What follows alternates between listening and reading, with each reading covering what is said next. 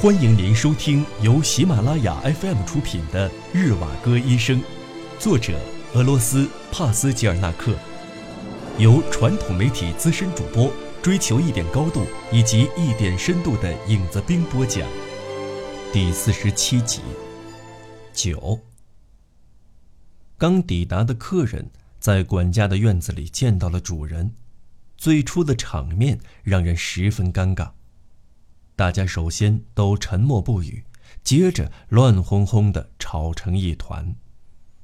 米库里钦的妻子伊莲娜·普洛克洛夫娜，也就是列诺奇卡，傍晚去林中散步，刚回来，走进院子，同她秀发一样颜色的金黄的斜阳紧随着她，从这棵树射到那棵树，直至穿过整个树林。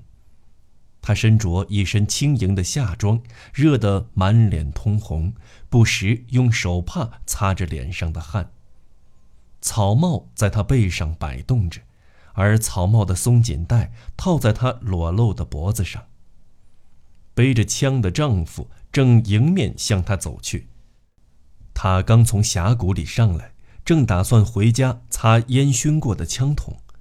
刚才退子弹的时候。他发现枪有些毛病，这时瓦科赫突然威风凛凛地驾着一架大马车，轰隆隆地通过大门口进了院子，接着走下了一批不速之客。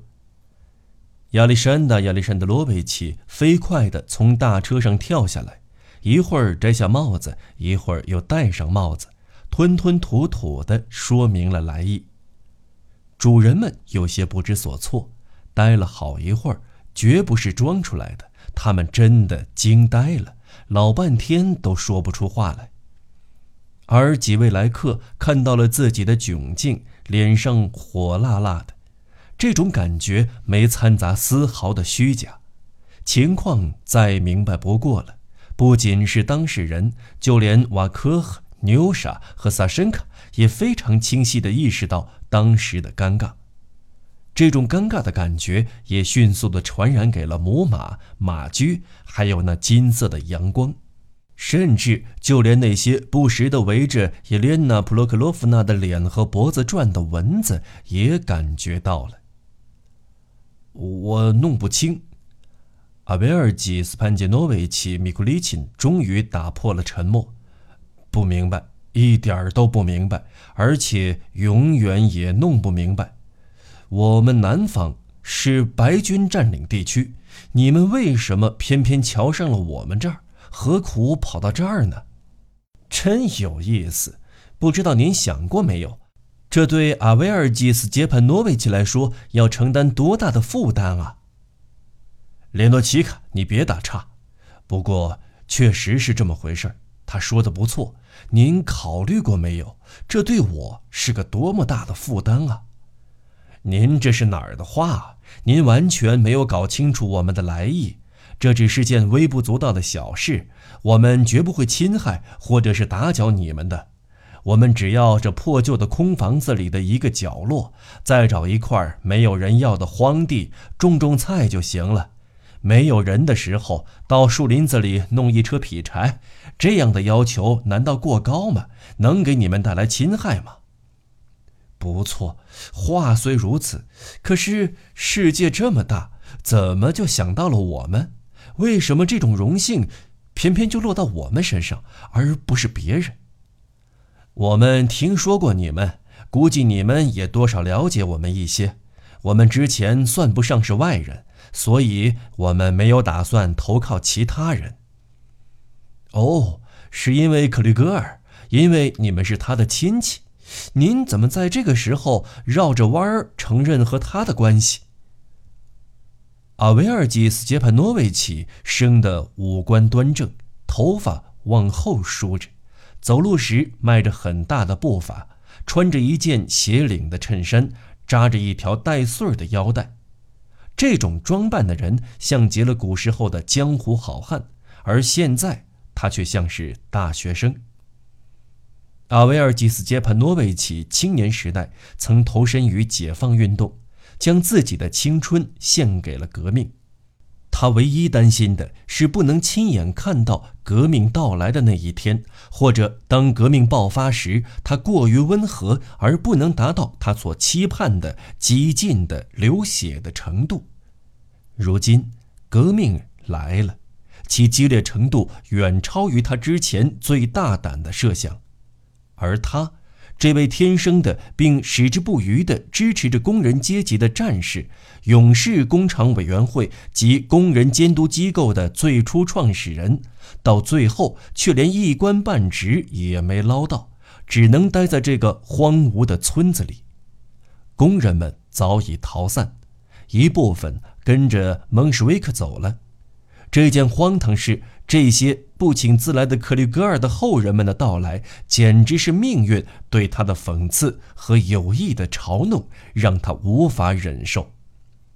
不，这实在太荒唐了，根本让人无法接受。您是否知道您的到来对我是何等危险？您是否明白您会使我陷于什么样的处境？我准是疯了！我不明白，怎么也不明白，永远也搞不明白。我想问问您，了解不了解？就算你们不来，我们都已经坐在火山口上了。别急，列诺奇卡，我那人说的对，你们不来，我们就已经够糟糕的了。我们过的就是如同狗和疯子一样的生活，两头受气，毫无办法。一边责备我说：“你儿子干嘛当红军，当受人爱戴的布尔什维克？”另一边也不满意。怎么会把你选进立宪会议当代表？两边都不讨好，只得挣扎于其间。现在你们又来了，拉出去被枪毙倒是件轻松的事儿了。您这是怎么了？冷静点儿，上帝保佑您。过了一阵子，米库里琴的气消了些，说道：“好了，已经在院子里嚷嚷够了，进屋再继续谈吧。”不过，我是想不到会有什么好的结果。掉进了墨水缸里，就算洗也洗不干净。我们不是土耳其大兵，更不是异教徒，不会将你们扔在林子里喂狗熊。列诺奇卡，让他们在书房的那边放猎枪的屋子里先住下来再说，然后我们再考虑如何安顿他们。或许住在花园里是个不错的选择。请进，请进。欢迎光临，瓦科赫，请帮帮他们将行李搬进来。瓦科赫按照吩咐搬行李，不断叹气说道：“圣母啊，他们跟出远门朝圣的人一样，所有的财产只有几个小包裹，连一口箱子也没有。”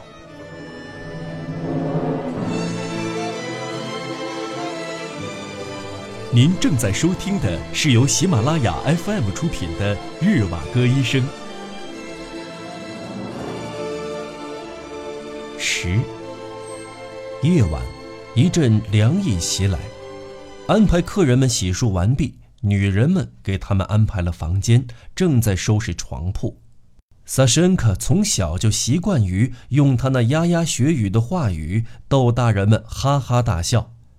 为了讨大人们的欢心，他经常说得非常起劲儿。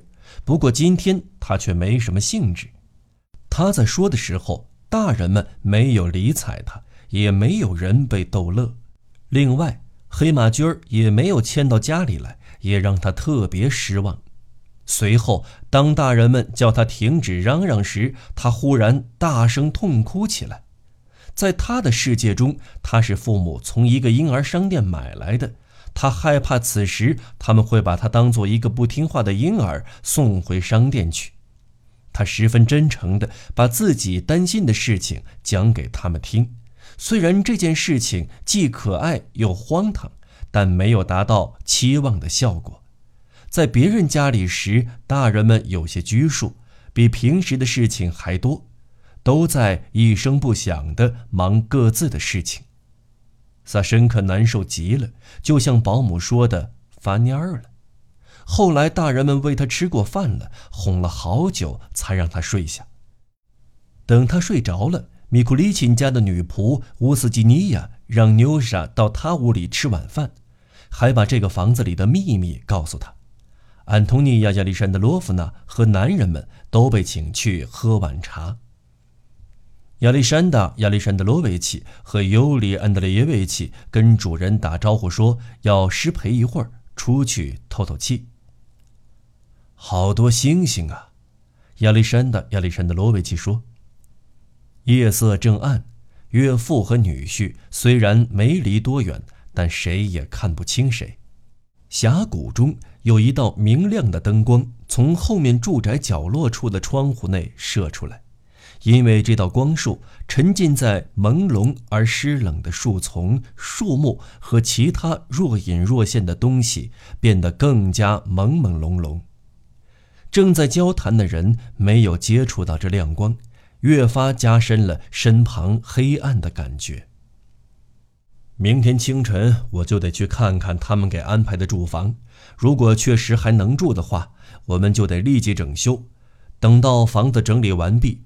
土地也解冻了，那个时候我们就不能够错过耕地播种的时机了。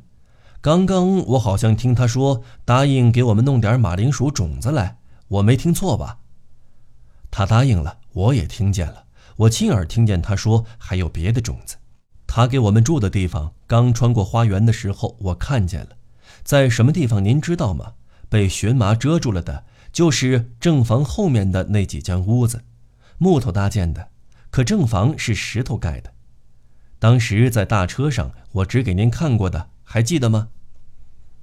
要开垦那个地方可真好呢，那块地以前可能是花圃，因为从远处看觉得特别像，也可能是我看错了，那边要修一条小路才好。那块土地肥料应该是上足了的，有丰富的滋养土层了。到明天再说，我还不清楚。地上杂草丛生，土地也硬得像石头。房子旁边一般都会有个菜园子，那块土地要是还空着就好了。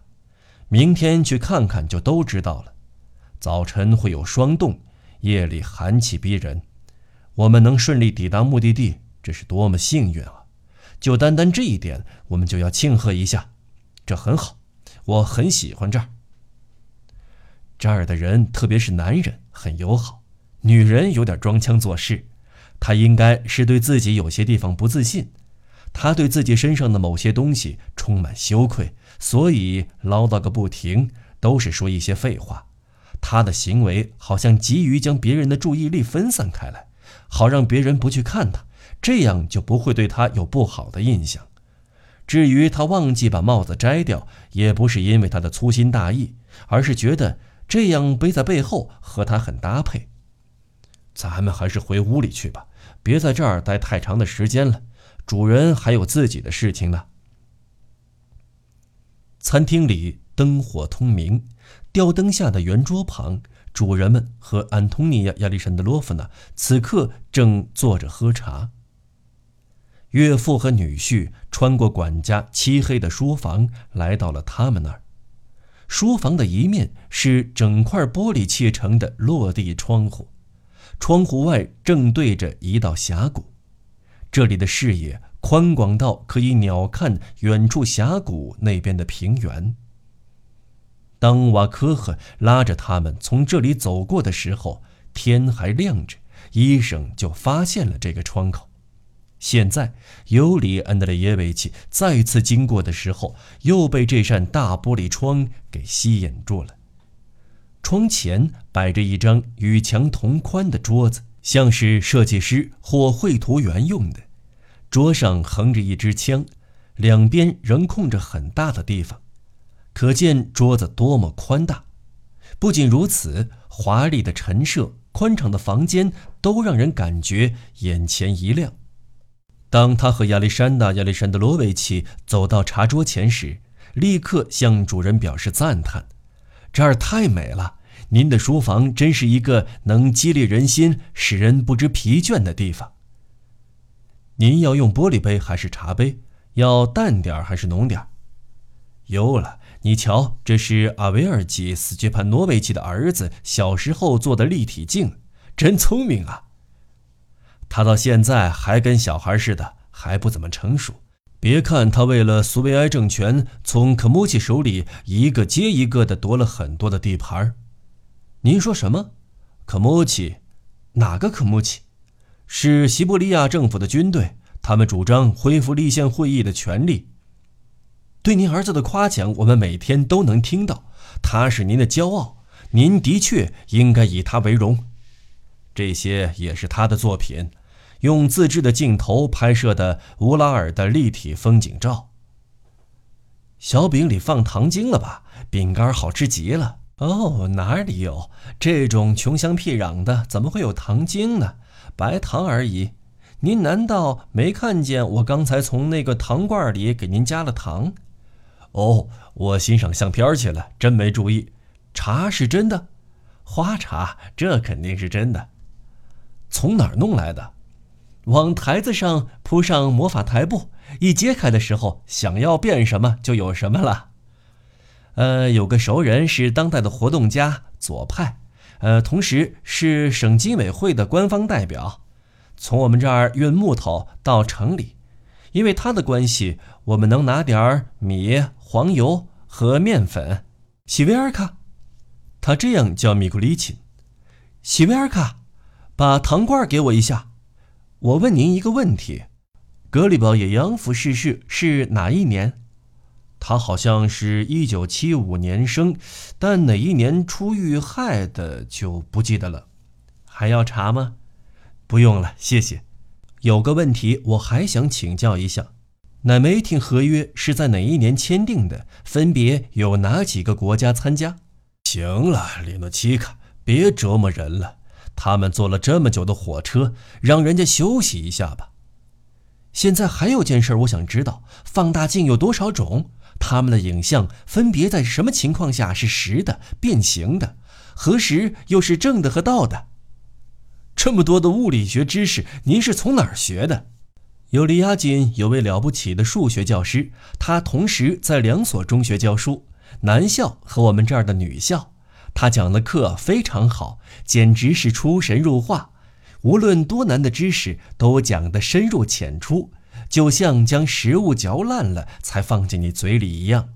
他姓安吉波夫，同附近的一位女教师结婚了。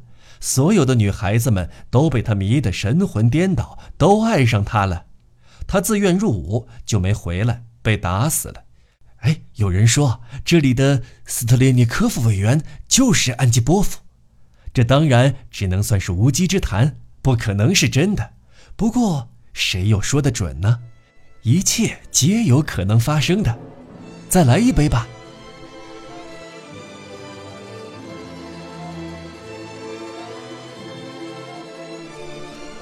听众朋友，本期节目到此播讲完毕，我们下期节目再见。